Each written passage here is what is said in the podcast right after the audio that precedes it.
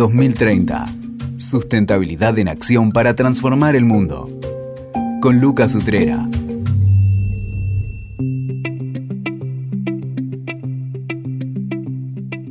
Hola, bienvenidos al podcast 2030 Sustentabilidad en Acción para cambiar el mundo. Si hay algo en el corazón de la sustentabilidad eh, es quién la paga. Es una pregunta que siempre yo me la hago en función a, hablamos de descarbonizar la economía, hablamos de eficiencia energética, hablamos de renovables, hablamos de agricultura sostenible. Y la gran pregunta de fondo es, bueno, ¿quién, quién la paga? ¿La pagan los gobiernos subsidiando? ¿La pagan, este, ¿La pagan las empresas de su bolsillo? ¿Lo termina pagando el consumidor? ¿Qué rol juegan las entidades financieras? Así que para hablar de este tema que a mí me inquieta mucho, nada mejor que hacerlo con una persona que está mirando América Latina todo el tiempo desde su rol eh, como responsable de cambio climático del Bidinvest. Ilen Meirovich, un placer tenerte acá en el podcast. Hola, gracias, gracias por la invitación.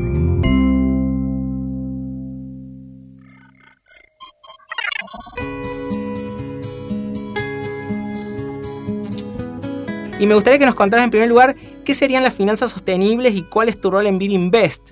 Bueno, a ver, eh, interesante también cómo, cómo, planteaste la pregunta, ¿quién lo paga? no? Eh, porque las finanzas sostenibles en realidad, desde mi punto de vista o de la forma en que trabajamos mucho con los clientes en la región, es verlo como una oportunidad. Es como un negocio que podés estar perdiendo si no te sumas porque hay nuevas tecnologías, porque te puedes posicionar como primero, porque podés diferenciarte en el mercado. Y esta forma de verlo hace que uno no lo vea como un costo, sino como una oportunidad, como una eh, un acceso no solamente a, nuevos mercados, a nuevas, digamos, de, formas de colocar tu producto, sino también acceso a nuevos recursos internacionales de inversores institucionales que están buscando este tipo de inversiones, este tipo de, tecnologías, este tipo de compañías, porque saben que la rentabilidad al final es mucho mejor en este tipo de, de proyectos de sostenibilidad. Entonces, te voy a hacer un poquito más provocadora y te la, te la ah, voy a cambiar. Más que quien la paga, es una oportunidad. Es, no, no te pierdas de ser parte de esta oportunidad. Me encanta y me encanta esto de redoblar la apuesta y salir un poco de esto de la lógica de estar mirando esto es un costo, sino realmente ver la, oportunidad. Y me imagino que vos desde Bidinvest estarás como en la región promoviendo un poco esta mirada del paradigma de la oportunidad y no de, del costo. ¿Cómo, cómo, ¿Cuál es tu rol ahí? Bueno, entonces, desde Bid Invest, como vos sabés, nosotros somos el brazo privado del Grupo BID. Entonces, el Grupo BID, muchos de ustedes seguramente lo conocen, es el que financia a los gobiernos en sus estrategias de, desarrollo que tienen en la región, pero Bid Invest nosotros trabajamos específicamente con actores privados, ya sea empresas, ya sea eh, desarrolladores de grandes proyectos de infraestructura, ya sea banca privada, los bancos privados, por ejemplo, para decirte en, Argentina o en, en, Córdoba, Banco de Córdoba, nosotros también los podemos llegar a financiar. Entonces nosotros trabajando con estos bancos o empresas o desarrolladores de proyectos, nosotros llegamos a la mesa más allá de lo que ellos querían financiar, si quieren hacer una carretera, si querían hacer un galpón o si querían tener una línea de crédito específica, les decimos que lo piensen al tema de sostenibilidad y al tema de cambio climático como una oportunidad. Vamos al caso específico. Un banco. Bueno, si sos el primero que tiene una línea verde para temas agrícolas, te podés posicionar en el mercado y atraer más clientes y tener fidelidad con estos clientes. Si sos una empresa que tiene supermercados y te puedo hacer un estudio de factibilidad para poner paneles solares que te reducen tus costos y al mismo tiempo tenés una huella de carbono menor, también te posicionas. Y hoy por hoy la tendencia de sostenibilidad pasa, te mencioné los inversores, te menciono también los consumidores que eligen la sostenibilidad y está el tercero que los empleados. Nosotros queremos, todos queremos trabajar en una empresa que tenga un compromiso, que sea más allá del trabajo propio del día a día. Entonces, esas tres tendencias, si yo lo presento a un cliente privado, le digo, vas a ganar, es un gana, gana, gana.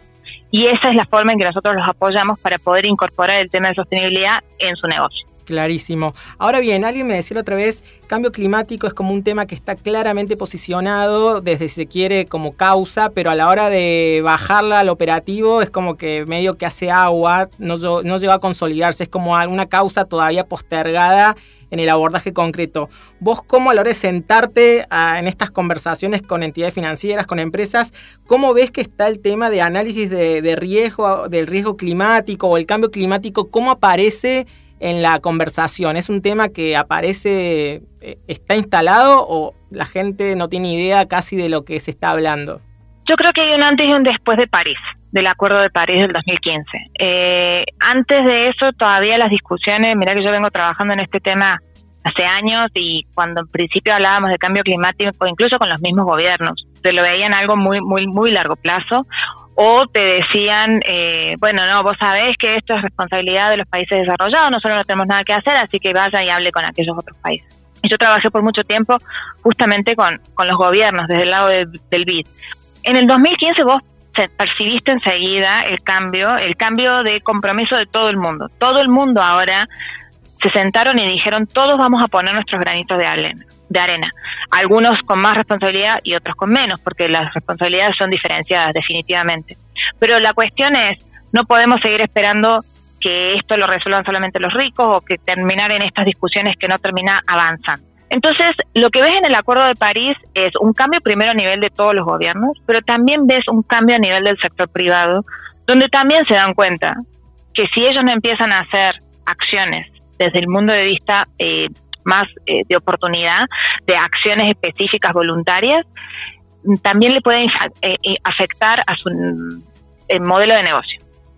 Entonces, si bien vos parece como abstracto, yo creo que hoy por hoy hay tantas iniciativas internacionales de abordaje y de compromisos del, sector privado, incluso de hacer más cosas, que creo que ya no se ve tan abstracto, ya hay nuevas tecnologías, ya las energías renovables creo que no son una cosa del futuro, sino están en todos lados. Argentina tiene un programa gigante de energías renovables, pero en la región también, en la región ha crecido un montón y, la electromovilidad. O sea, yo creo que hoy por hoy eh, la electromovilidad también no será hoy o no será mañana, pero en los próximos siete años va a ser bastante más conocida o más popular de lo que vos pensabas antes. Entonces, el lado de, por lo menos de mitigación de cambio climático, de reducción de emisiones, creo que hoy por hoy está mucho, mucho más concreto, no está tan abstracto. Del lado de adaptación, creo que todavía nos queda bastante por hacer. Es, bastante más difícil. Seguro, a nivel gobiernos inclusive está todavía todo por planificar. Creo que al final de cuentas todo pasa por indicadores, ¿no? O sea, es, es muy fácil saber, ah, bueno, reduje tantas toneladas de CO2 equivalente. En adaptación reduje vulnerabilidad, ah, bueno, ¿y eso con qué lo traduzco? ¿Cómo lo traduzco? Eh, ¿Cómo lo mido? mucho más difícil, es mucho más local, eh, en algunos lados será reducción de uso de agua, en otros lugares será posibilidad de, recuperarte a una tormenta tropical, en otro será eh, recuperarte a un impacto de, sequía. Es tan variable que no tenés una medida única y eso lo hace mucho más difícil. Exactamente. Y vos decías esto de efectivamente Acuerdo de París fue un punto de inflexión. Y desde tu mirada de Latinoamérica, ¿cómo viene la evolución en Latinoamérica? Yo al menos lo que veo, Argentina año 2020, pandemia y contexto macroeconómico muy desfavorable, todos los bancos o gran cantidad de los bancos comerciales y, públicos han estado haciendo lo posible para etiquetar algo como verde, como sostenible, como social. O sea que el tema, aún en la coyuntura, pasó a ser un tema casi vedette en la agenda de sustentabilidad. ¿Cómo ves en, América Latina? Eh, la evolución de, de, este financiamiento, que, de esta necesidad de financiamiento que sale del Acuerdo de París estamos como rezagados, estamos avanzados en ese sentido. Y si esto viene de la mano de los inversores, viene de la mano, ¿quién está como motorizando en América Latina esto? Obviamente Bidinvest, por supuesto, pero digo, ¿cómo está haciendo eh, eh, el ecosistema de alguna manera en América Latina? Yo creo que desde el punto de vista de, eh, de Latinoamérica hay mucho más avance del que se ve tangible, digamos, ¿no?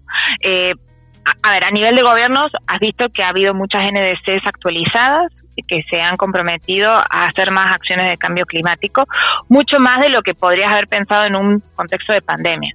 Eh, entonces, cuando uno analiza lo que se hizo a nivel de las NDC, ve avance, pero eso realmente está va de la mano de lo que está pasando en el sector financiero también. Muchos de los clientes de los bancos de la región quieren tener líneas de, de crédito que le puedan dar a sus clientes que unan las dos cosas, clima y COVID, o sea, y respuesta al COVID, a la pandemia. Quieren poder darles una ayuda a sus SMEs, pero no perder de vista que esas, esas SMEs tengan acceso a financiamiento para eh, adoptar medidas de eficiencia energética. Y esa, esa, esa demanda es la que nosotros estamos produciendo en productos financieros específicos, donde le decimos, ok, le tenés que dar un préstamo a las SMEs, pues también ponerles este componente de eficiencia energética o proveerles auditorías de eficiencia energética para que ellas sepan, las SMEs sepan qué tipo de cosas pueden hacer para al final volverse más eficientes en su, en su uso de recursos. Entonces, yo creo que Latinoamérica, claro, no está a nivel de Europa donde tenés una taxonomía europea de qué es clima, de qué es sostenibilidad, pero hay mucha necesidad de información y cada vez más más grandes, eh, más, más grupos grandes como eh, bancos grandes de, de Perú, de Colombia, de Chile, están viniendo y principalmente hablan con nosotros no necesariamente por una necesidad de financiamiento. Justamente el ingreso de conversación con nosotros es este, esta conversación de qué son las finanzas sostenibles, cómo puedo yo tener un producto de finanzas sostenibles, qué, qué se me diferenciar a mí, qué me va a diferenciar a mí de otras compañías o de otros bancos. Muchas eh, de estos bancos, sobre todo con los que tienen grandes holdings, grandes grupos que son que tienen una casa matriz, tanto puede ser en Europa, en Estados Unidos, bajan y quieren saber cómo hacerlo. Entonces, sí se ve, sí se ve, y no solamente en Argentina, sí se ve en Latinoamérica esta necesidad de eh, unir COVID response a, em, a clima o a sostenibilidad más en general. Bueno, una buena noticia que, que bueno, alegra y motiva. Y, y, también sigue estando esta discusión que a veces uno ve en los inversores de, de, impacto, de esto de, bueno, pero no hay proyectos para financiar. ¿Eso aparece, sigue apareciendo como un argumento a veces de, de resistencia o ya no aparece? Aparece mucho el tema de la falta de proyectos, de grandes proyectos de infraestructura pero eso es diferente de los proyectos más pequeños que hacen los bancos eh, a nivel nacional, ¿no es cierto? Los banca, la banca privada. Entonces, hoy por hoy sí tenés mucha más eh, interés de empresas a nivel de, de, distintos países de poner paneles solares por darte algo bien concreto. Entonces la banca sí va a poder financiar eso, o sí van a querer ver si pueden convertir, utilizar buses híbrido, eh, híbridos, perdón, eh, o buses eléctricos y, van a querer testear ese tipo de cosas. la falta de proyectos, generalmente yo este tipo de discusiones se hablan cuando estamos hablando de grandes proyectos de infraestructura o grandes inversores. El problema de los inversores institucionales es que buscan lo que se llama ticket sizes que son mucho más grandes, de 200 millones de dólares, 250 millones de dólares para ellos es chiquito. Ellos quieren de una vez 500 millones de dólares. Y los proyectos que vos tenés en estos bancos, eh, en los países, son de 5 millones, de 2 millones, son más pequeños. Entonces, claro, hay este desfasaje. No es que no haya proyectos, no hay, no hay grandes proyectos. Y cuando se habla de la falta de proyectos, yo creo que se está hablando más de eso. Ah, ok, perfecto. Está bueno. Y en este ecosistema, ¿qué rol juega el sector público, los estados? ¿Promover, regular? Qué, ¿Cuál es la perspectiva y qué estás viendo en la región en ese sentido? ¿O qué debería, qué, cuál es tu idea de lo que debería ser el rol del Estado, de los gobiernos en ese sentido? Mira, justo lo estaba hablando eh, la semana pasada con eh, una persona que iba a participar en una conferencia de WEF con, ciudades, ¿no? Entonces me decía, bueno, ¿cuál es el rol de los municipios en todo esto? ¿Cuál es el rol de las ciudades en todo esto? Yo le decía, mucho de lo que yo veo, por lo menos desde el punto de vista del sector privado, es necesidad de señales claras del sector privado de que las cosas y las reglas no van a cambiar. Entonces, si vos venés con un nuevo intendente, un nuevo municipio, que pone un plan de, no sé, eh, eficiencia en iluminarias públicas. Vos para que vos puedas, el sector privado, se meta a hacer el recambio de luminarias en una ciudad, necesita tener un contrato con la municipalidad de que se le va a pagar y incluso la municipalidad con esos ahorros puede hacer otra cosa, con los ahorros de la electricidad que se va a ahorrar por estas luminarias más efectivas. Pero necesita haber un contrato y saber que eso va a durar no sé, cinco años, diez años, y que no va a venir un cambio político y esa, ese acuerdo o ese contrato con el privado se va a cambiar. Y creo que esa seguridad jurídica, al final de cuentas, esa seguridad de que la política que dijiste que querés alumbrado público eficiente o querés cargadores de vehículos eléctricos o querés eh, eh, transporte público que sea eléctrico, tenés un contrato y ese contrato no va a ser cambiado a futuro. Y ese rol de, dar esa tranquilidad jurídica es muy importante para las ciudades. Entonces, eso mismo lo podés extrapolar a nivel nacional o lo podés extrapolar a nivel provincial, donde vos necesitas ciertas señales del sector público para que el sector privado se anime a invertir. No solamente que el sector público se anime a invertir, sino que también pueda acceder, porque nosotros como banca necesitamos ver ese tipo de contrato para decir, ah, sí, este contrato va a durar cinco años, yo le puedo dar un préstamo, un préstamo por cinco años porque está garantizado el flujo financiero. Clarísimo. Y en cuanto al marco regulatorio, considerando un gobierno como que, pone las reglas de juego para promover finanzas sostenibles, yo estoy viendo algunas, no sé, Comisión Nacional de Valores y demás que está generando guías y por suerte alineada siempre con estos principios del IGMA, o sea, como que bastante, bastante alineado todo en cuanto a qué es sostenible, o sea, dónde vamos. Ese rol, ¿cómo lo estás viendo? Sí, ahí no es solamente, digamos, tener las comisiones nacionales de valores o, tener las bolsas.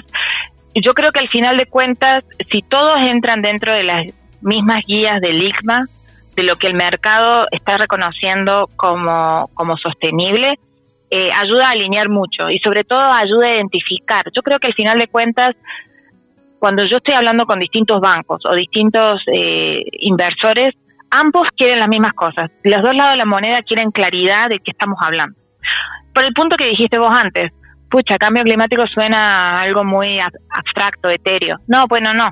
En la taxonomía, esto es lo que significa. Si haces wastewater management, si haces eficiencia energética, si haces cualquier este tipo de proyectos que están en la taxonomía, pues entra dentro de esto porque ya se sabe cuál es el impacto de reducción de emisiones que tiene. Entonces, creo que puede haber, desde el punto de vista regulatorio, podés tener, y, va a depender cada país. Hay países que tenés un, rol del regulador mucho más fuerte, otros donde más que las bolsas pueden ser las que son encargadas de presentar la propuesta. No hay una sola fórmula. Yo creo que cada país o cada ecosistema nacional, incluso local, funciona diferente al final de cuentas, lo que hicimos en Argentina nosotros eh, con los distintos bancos privados, lo estamos haciendo en Perú, lo hicimos en México, en Chile, era dependiendo de, la, de, quién quería o cómo estaba organizado el ecosistema. Lo importante para apoyar estas agendas, creo, y, y es el rol que nosotros estábamos tratando de jugar, es saber con quién trabajar y cómo tener en la mesa todos los actores importantes para poder ayudar a, mover esta agenda. Ahí te referías a los protocolos de finanzas sostenibles, que bueno, acá en Argentina es el eh, Invest con Fundación Vida Silvestri, que lo han replicado en, muchos países de la región. Ese sería como esa mesa para poder generar esa conversación y ese ecosistema. Sí, muchas de estas estas ideas, después pueden haber otras cosas, digamos, estaba el protocolo este que hicimos con Vida Silvestre, pero al mismo tiempo hay toda una iniciativa que viene del gobierno nacional.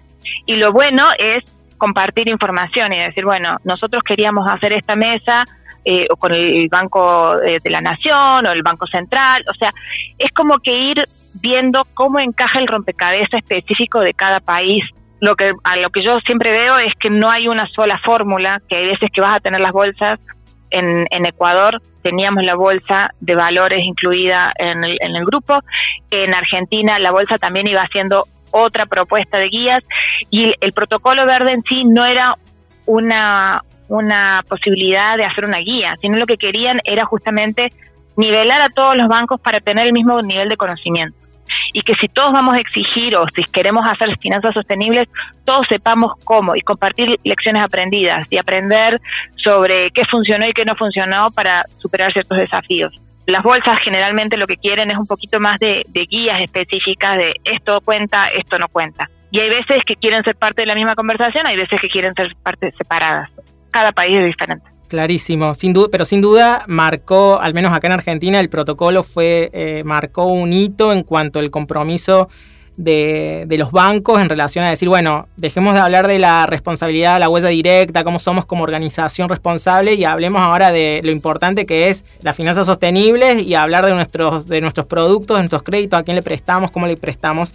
Y hablando un poco de los bancos, es que a mí, yo todos los años doy clases en, en varios MBAs y maestrías y este tema llegó para quedarse, de hecho he llevado invitados y siempre ha sido muy inspirador y muy eleccionador para estudiantes del MBA son todos profesionales, ejecutivos de empresa, y siempre hago un experimento, siempre tengo en el aula alumnos que son, eh, trabajan en algún banco, este, o alumnos que tienen alguna empresa, son parte de una empresa de y sobre todo el área financiera. Entonces siempre hago el experimento de que averigüen tanto, pregunto primero a quien trabaja en el banco si conoce la línea verde o el producto sostenible que su banco acaba de publicitar o comunicar por todos lados no tiene idea y hago el experimento que quien tiene necesidad de financiamiento vaya a su ejecutivo de cuenta del banco y pregunte y efectivamente le dice no sé de qué me estás hablando. Entonces hay un tema obviamente de cambio cultural todavía en, los bancos y a lo que voy con esto es qué es lo que vos en tu diálogo con los bancos, sobre todo los bancos comerciales, los bancos privados, qué crees que es lo que más todavía, eh, lo que más dificulta esta transición o lo que, o lo que eh, digamos, son los incentivos económicos únicamente como eh, variable de, medida, los directorios de los bancos están mirando el, riesgo climático, las oportunidades que representa todo esto. ¿Cómo, cómo ves el, rol de los bancos y su evolución y adaptación a este contexto? Em, no tengo el silver bullet o la respuesta total para todo, pero, a ver, sí creo que muchas veces lo que pasa y lo que hemos visto es que y depende del banco de nuevo. Si tenés una casa matriz que establece la política más de queremos hacer una estrategia de sostenibilidad y llega a un banco en, en algún lugar, digamos, que no tiene necesariamente una línea de créditos, pero la tiene que generar porque la casa matriz la está, la está pidiendo, muchas veces lo que está pasando es que se genera, pero no se capacita a los mismos empleados del banco, que es lo que acabas de decir vos. O sea, ellos no saben cómo ir a vender ni siquiera la línea, ¿no? Entonces, parte de lo que nosotros estamos tratando de hacer es, no, no solamente te voy a ayudar con una estrategia, sino también quiero que te capacites, que capacites a tus propias gerencias para que vean el valor, que yo sé, estás cumpliendo una normativa de tu casa matriz, pero no solamente la cumpla, sino que todos tus empleados y tu gerencia entienda cuál es el valor y a tus eh, oficiales de cuentas, ¿no? Para que ellos puedan vender estas líneas. Nosotros también tenemos una semana de sostenibilidad donde hemos tenido casos que los bancos, por ejemplo Banco Pichincha o Produbanco también de Ecuador, vinieron y nos contaron que eso, sus líneas verdes parecieran, o eh, digamos, la, el análisis que ellos hicieron era que los oficiales de cuenta consideraban que eran más difíciles de colocar, más tediosas porque se pedía más información, entonces preferían no verla. Entonces era como, ah, sí, sí tengo esta cuenta, pero no te la doy porque en realidad va a ser más tedioso. Y al final se dieron cuenta que los que lo utilizaban, el repago de las líneas verdes era superior a las otras líneas. Entonces, con data, el mismo banco se dio cuenta que con la misma data ellos fueron a los oficiales de cuenta y empezaron a distribuir la misma información que ellos habían recabado de sus propias eh, líneas. Ese tipo de información, cuando vos la compartís con otros bancos, también es muy importante, porque ellos mismos empiezan a decir, uy, tal vez yo tengo líneas, no las estoy usando, pero le vamos y analicemos qué es lo que tengo. Entonces, lo que te quiero decir es que el tema de capacitación creo que es un tema crucial, que lo vemos muy importante, porque si no llegamos a bajar, si seguimos con el mandato aquí arriba, pero ese mandato no baja, esa línea va a quedar congelada y nunca se va a usar. Y eso tampoco es el resultado que queremos todos, lo que queremos es que se baje. Porque sí hay demanda, yo creo que sí hay demanda y cada vez hay más demanda por lo que te decía, porque ya las empresas eh, lo tienen más identificado como un potencial. Em, y luego, lo que sí, digamos, hay que combinarlo es que algunas veces sí necesitamos lo que se llama financiamiento mixto, ¿no? Blended Finance, que son recursos específicos de donantes internacionales que te ayudan a bajar la tasa de interés. Y entonces es un producto específico que vos haces para también incentivar. Entonces, entre la capacitación y generar productos específicos accediendo ya sea al Fondo Verde del Clima, a fondos que nosotros mismos tenemos, podés hacer líneas específicas más baratas y entonces también atacas el otro punto este de, uy, necesitas más información o se lleva más tiempo. Seguro, está interesante esto que decís y algo que nos viene pasando desde, a mí desde la consultoría es esto de que bancos te, te llaman y te dicen, eh, bancos y entidades como empresas de seguros, che, queremos ver eh, qué grado de sostenibilidad o de verdor tiene nuestra cartera, porque no tenemos idea, capaz que tenemos un montón, no lo saben, entonces como un primer paso que estamos viendo en este proceso es decir, bueno, ¿qué tenemos hoy? En general no hay tanto o no hay tanto medido, porque es como decir, bueno, eh, nos pasó, no sé, empresas lideradas por mujeres, no tenemos medido, no tenemos registrado quién, de quién es la empresa a la cual financiamos, por ejemplo. Pero bueno, creo que eso es, es interesante y me gustó esta perspectiva de, ver, bueno, qué, qué, le falta por ahí a los bancos en este compromiso activo que están teniendo, pero bueno, todavía con, con una cultura más tradicional en, en muchos de sus procesos. Y ahora mirando los países en la región, ¿qué, qué países ¿Qué países a nivel del mundo y a nivel de regiones mirás como decir ellos están avanzando de manera interesante por el ecosistema, por los proyectos que están financiando? ¿Quiénes son como las joyitas que vos dirías, miren acá estos países? O sea, a mí rápidamente me surge eh, Colombia, Brasil y Chile como tres líderes y Ecuador también en, el sistema financiero eh, también es bastante avanzado. Colombia no solamente tiene tiene un protocolo verde, tiene el Grupo Seguro y Bancolombia, que son realmente líderes en el sector financiero, y tienen en este momento un apoyo a las energías renovables fuertísimo, eh, donde se están sacando ya, van a sacar la tercera licitación, se están haciendo proyectos de baterías. La verdad es que es muy interesante lo que se está haciendo incluso del sector público para atraer inversiones. Chile tiene un sistema financiero también eh, muy, muy avanzado. Con, nosotros también apoyamos una mesa y en esa mesa es público-privada, es como te decía que cada espacio es diferente, eh, con un sistema eh, de pensiones que también las mismas pensiones nacionales de Chile están interesadas en invertir de manera en, en fondos sostenibles. Entonces eso también hace que los actores incluso tenés un actor que no todos los países tenés AFIPs que quieran invertir en temas de sostenibilidad, ¿no es cierto?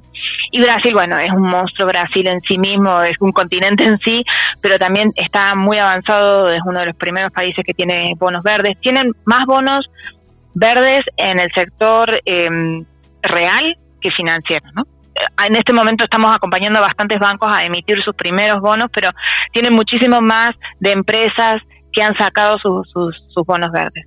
Y en Centroamérica yo te diría que, bueno, Costa Rica definitivamente es una joya donde no solamente tenés uno de los primeros países que tiene una estrategia de, desarrollo a largo plazo baja en emisiones, sino que también tenés el Banco Proamérica que también es un líder en, en la región. Pero más allá de, digamos, de esos líderes donde generalmente cuando hablamos, por ejemplo, con clientes, no sé, de Paraguay, te dicen, ay, ¿con quién puedo hablar? Y vos le decís, bueno, habla con Promérica, con Michelle de Promérica, hablate con Beatriz de Bancolombia, o sea, hay gente que pueden incluso compartir experiencias entre ellos, ¿no? De eh, qué es lo que hicieron, qué es lo que les faltó, qué es lo que necesitaban, eh, qué es lo que hubiesen hecho diferente, ¿no? Pero muchas veces, como, como ya sabes, es mucho más válido que en vez de que se lo diga yo, se lo diga otra persona que también lo pasó. Eh, entonces, lo que sí, yo creo que de, así rápidamente, esos son los países que, o las experiencias que me traen a la mente, y son experiencias que ya llevan un poquito más de tiempo y por eso son más líderes. Pero eso no significa que no haya interés en los otros países. Seguro, está bueno, pero está bueno saber a quién mirar. Y aprovecho que recién mencionaste mujeres, vos sos mujer, ahora vamos a hablar un poco de cómo llegaste vos ahí, eh, pero ¿cómo ves esto si la finanza sostenible va acompañado con la participación y la decisión de las mujeres en este tema. Es un tema quizás secundario de la conversación que estamos teniendo, pero me pareció relevante escuchar tu opinión, cómo estás viendo esto, la igualdad de género y el empoderamiento de las mujeres en, el sector financiero en, en, América Latina. Perdón. Bueno, a ver, el primer punto es que para mí cuando yo hablo de finanzas sostenibles, si bien yo miro específicamente el tema de cambio climático, finanzas sostenibles es todo. Finanzas sostenibles es la parte social, es la parte de género, es la parte de diversidad, es la parte de eh, acceso a la base de la pirámide, es todo. Lo que pasa es que hay más recursos de financiamiento mixto, hay más recursos de asistencia técnica en temas de clima. Pero incluso nosotros mismos tenemos herramientas o tratamos de pensar y tener una mirada de, si bien entramos por clima, no dejemos de ver la parte de género. No dejemos de ver que las SMIs lideradas por mujeres pueden hacer eficiencia energética y son muchísimo más rigurosas en la aplicación de esas medidas que una SMI normal, ¿no? O sea, e, incluso eso es lo que estamos viendo con nuestros propios clientes. Pero más allá de eso, eh, creo que la, la conversación, por lo menos en el sector financiero de Latinoamérica, yo he visto muchísimas mujeres que son eh, líderes tanto en, sus bancos como a nivel de, la región para impulsar esta agenda. Recordé, no sé, vi un artículo hace poquito sobre que las mujeres, si las mujeres estuvieran a cargo de muchas de las empresas, habría menor reducción, habría más reducción de emisiones porque somos más conscientes, ¿no? del tema de cambio climático en general.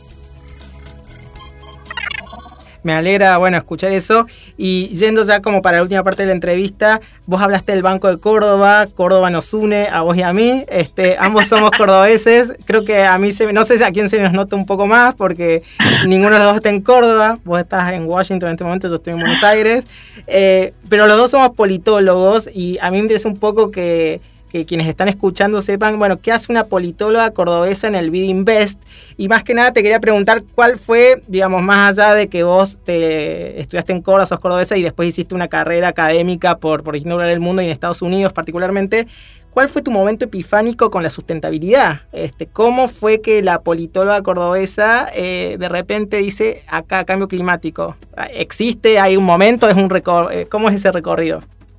Eh, es larga la historia, pero no, no, no, yo creo que, a ver, a ver, yo creo, cuando yo miro para atrás de lo que yo, cuando yo estudié y cuando vos estudiaste, obviamente cambio climático y la sostenibilidad en general creo que no era parte de nuestra nuestra agenda, no, no, no fue parte de lo que estudiamos. Sin embargo, lo que sí creo es que en el recorrer del, de, digamos, de, de lo estudio de la carrera académica, hubo un momento que a mí me marcó que tenía que ver entre sostenibilidad, economía y cambio climático, que fue el reporte Stern del 2006. Mm. A mí ese estudio, cuando yo ya estaba haciendo la, digamos, el doctorado de, política pública, es lo que me cambió de dirección, porque yo ahí entendí rápidamente con ese reporte y de cuantificación de cuánto le iba a costar al mundo si actuábamos o si no actuábamos para el tema de cambio climático, que tenía un número fijo y que ese número fijo eh, digamos, o monetario, podía impactar el desarrollo de cualquier otra política pública. Es lo que me hizo a mí cambiar y entrar en el tema de sostenibilidad, porque rápidamente entendí que sin sostenibilidad no íbamos a tener crecimiento y que el crecimiento y la sostenibilidad eran una. Por eso es que me metí a trabajar primero en el banco, en la parte pública, cuando empezó todo el tema de la agenda de cambio climático en el BID, en el 2006. Y luego, y el, reporte es del 2006 y ahí fue cuando también entré, digamos, buscando justamente este entendimiento. Y bueno, después de muchos años en el, o 10 años en el BID, en el sector público, entender el gobierno, entender que los ministerios de Hacienda tenían un rol, que el, que el cambio climático no era un tema de medio ambiente, no era un tema de los ministerios de medio ambiente que iban y negociaban algo y que no tenían nada que ver con la economía, sino justamente tratar de empujar este, esta visión de cambio climático te impacta tus finanzas. Te va a impactar porque vas a tener más desastres, porque tu budget, tu presupuesto fiscal va a estar impactado y no vas a tener recursos para otras políticas públicas que querés hacer. Es que después de un tiempo entendimos que los presupuestos públicos no eran suficientes y vas a necesitar el sector privado y ese fue mi salto. Mi, mi salto del sector privado fue para entender qué es lo que pasaba en el sector privado, cuáles eran los incentivos del sector privado, cómo hacíamos para que el sector privado realmente se adueñara de esta agenda. Vos sabés que si hay algo que tenemos común todos los politólogos es que entendemos incentivos rápidamente y creo que eso es lo que me fue llevando en toda mi carrera, entender los incentivos y tratar de ajustar incentivos a acción. Me encanta, me encanta ese momento epifánico del informe, imagínate leyendo el informe ahí decir, es por acá, este, y, y por otro lado también me gustaría dos proyectos que, que, vos hayas visto en la región de finanzas sostenibles que digas es por acá. Acá logré que todo el, logramos que todo el mundo entendiera que fue una oportunidad, que fue un negocio, que hubo un impacto ambiental evidente. Dos proyectos así eh, bien anecdóticos que, que a través de finanzas sostenibles pudieron mejorar algo, una comunidad, un entorno. Em, es que estoy tratando de pensar cuáles de todos los proyectos podríamos hacer, pero un proyecto que lo firmamos recientemente y lo estamos ejecutando ahora, que creo que demuestra este proceso hacia, hacia la transición energética, fue el proyecto que hicimos en Engie, con Engie en Chile. Eh, como vos sabés, es una empresa de energía que tiene centrales termoeléctricas en Chile y nosotros trabajamos con ellos para ayudarlos. Ellos ya tenían un plan de cierre de termoeléctricas con el gobierno. Los ayudamos a poder cuantificar si ellos cerraban esas termoeléctricas antes, cuántas reducción de emisiones podría haber y convertir esa reducción de emisiones en un incentivo financiero para que ellos construyeran un parque eólico. Y ese, esa metodología, esa cuantificación la hicimos eh, juntos con ellos eh, y con una empresa en Chile Y la verdad es que nunca pensé que una empresa energética que tenía termoeléctrica quisiese hablar de cambio climático. Entonces, por eso digo, eh, para mí es un proyecto innovador, bueno, por la, por la estructura financiera, por la estructura metodológica que hicimos para hacer la reducción de emisiones, pero sobre todo creo que fue eso, fue el hecho de, de tener eh, a una empresa que uno diría, bueno, una petrolera o una empresa de energía que se basa del carbón, que no quisiera hacer ese cambio y sin embargo entendieron la importancia de empezar a hacer ese cambio. Entonces, ese sería un proyecto que me pareció muy importante. Y un proyecto que hice hace mucho tiempo, eh, pero que también fue así como eye-opener porque le ayudas a un país, fue un proyecto que hicimos de un préstamo al gobierno de El Salvador, donde eh, trabajamos de la mano con el Ministerio de Hacienda de El Salvador para que ellos entendieran que eh, cambio climático le iba a impactar sus, sus finanzas sostenibles y que si nosotros podíamos asignarles recursos para medidas de adaptación, esa posibilidad de o ese costo incremental del cambio climático se les iba a reducir. Entonces, por eso les dimos un préstamo de, en su momento eran 200 millones de dólares para apoyarlos en todo este trabajo de adaptación, pero que el Ministerio de, Economía estaba totalmente de la mano. Y eso, digamos, para mí creo que fue eye-opener porque era tener de nuevo al ministro de Economía frente a mí diciéndome, sí, porque me está costando tanto en mi presupuesto fiscal. Excelente, me encanta. Y lo último, para terminar, ¿cómo imaginas las finanzas sostenibles en 2030? Año de los ODS, después veremos qué viene, pero 2030, ¿qué imaginas? ¿Qué imagino? Pues yo creo que va a ser, eh, eh, espero que ya sea mainstream, como dicen acá, ¿no? Que, que las finanzas sostenibles uno no tenga que estar eh, justificándolas o, mostrando la oportunidad, sino que la oportunidad ya esté mucho más inherente y que así como se hacen hoy préstamos para casas, que todos los, los mortgages o todas las hipotecas ya sean verdes, que cuando se haga préstamo para autos ya sepan que hay autos eléctricos.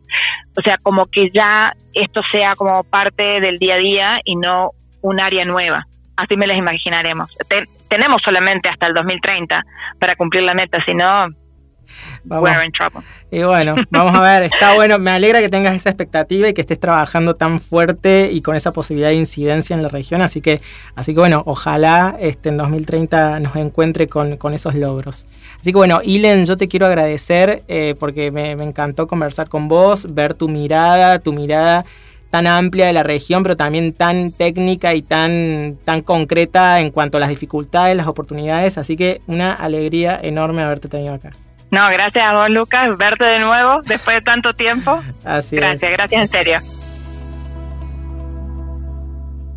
Escuchaste 2030, sustentabilidad en acción para transformar el mundo. WeToker, sumamos las partes.